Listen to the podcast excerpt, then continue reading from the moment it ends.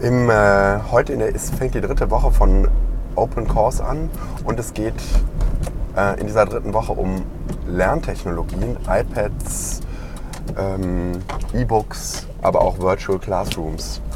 Ähm, das ist eine sehr, sehr bunte Mischung und ich bin mir gar nicht so sicher, ob diese bunte Mischung wirklich so klug gewählt ist, beziehungsweise auch so äh, gut zusammenpasst.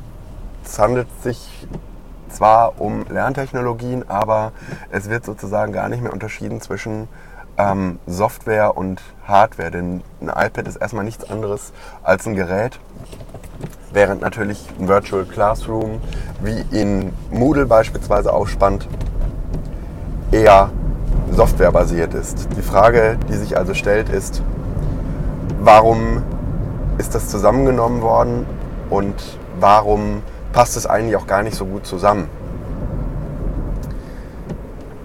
Das iPad selbst, ähnlich wie das Handy-basierte äh, Android, sind erstmal nichts anderes als Plattformen, auf denen sich eine ganz neue Art von Software verankert hat.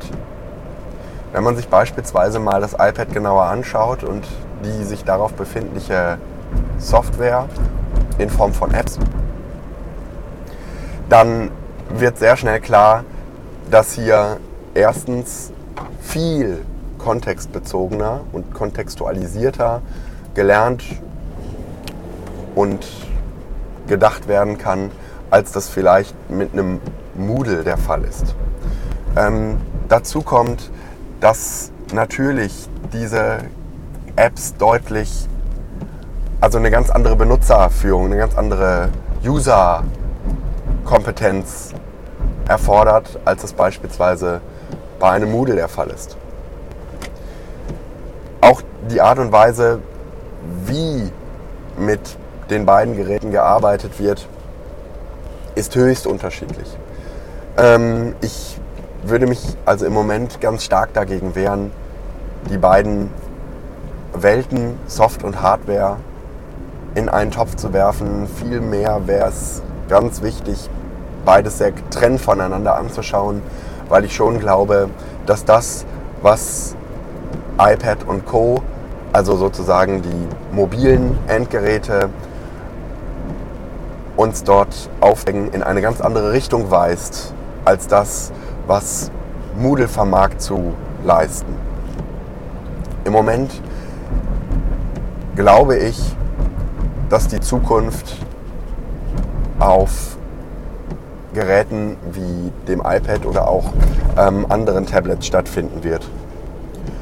Der Computer, so wie wir ihn kennen, wird zunehmend abgelöst von, die wir in das Miteinander einbetten können. Ich habe das irgendwann mal Embedded Media genannt und meine damit eigentlich, dass diese Hardware es uns erlaubt, miteinander zu lernen, während so ein Tool wie Moodle uns vor allen Dingen erlaubt, miteinander in der Distanz zu lernen. Aber die Helfer wie das iPad die sozusagen den sozialen Prozess vor Ort anfachen. Der wird erst durch Geräte unterstützt, die man als ein Computer gar nicht mehr bezeichnen kann, jedenfalls im herkömmlichen Sinne, weil dort gar nicht mehr so sehr alleine gelernt wird, sondern vor allen Dingen sich ein Großteil der Möglichkeiten erst erschließen, wenn man in einer Gruppe, in einer Lerngruppe mit einem iPad arbeitet.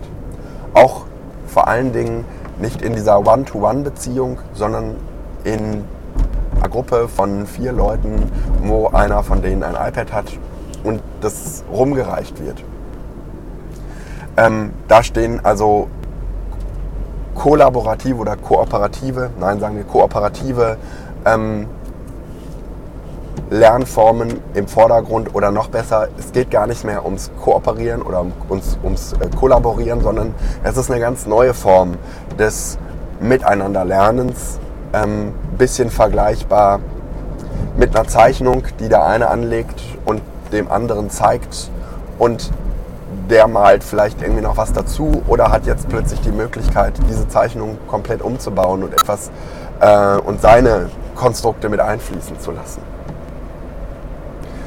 Ähm, wir brauchen also vor allen Dingen eine Lernumgebung, die sich, die sich adaptiv an die Bedürfnisse der Teilnehmenden anpasst und das so niederschwellig wie möglich tut und so intuitiv wie möglich. Und auf der anderen Seite, ähm, die sich einbettet, die vor allen Dingen ihre Stärken dann zeigt, wenn Teilnehmende an einem Ort zusammenkommen. Da sehe ich vor allen Dingen die Stärken von iPads drin.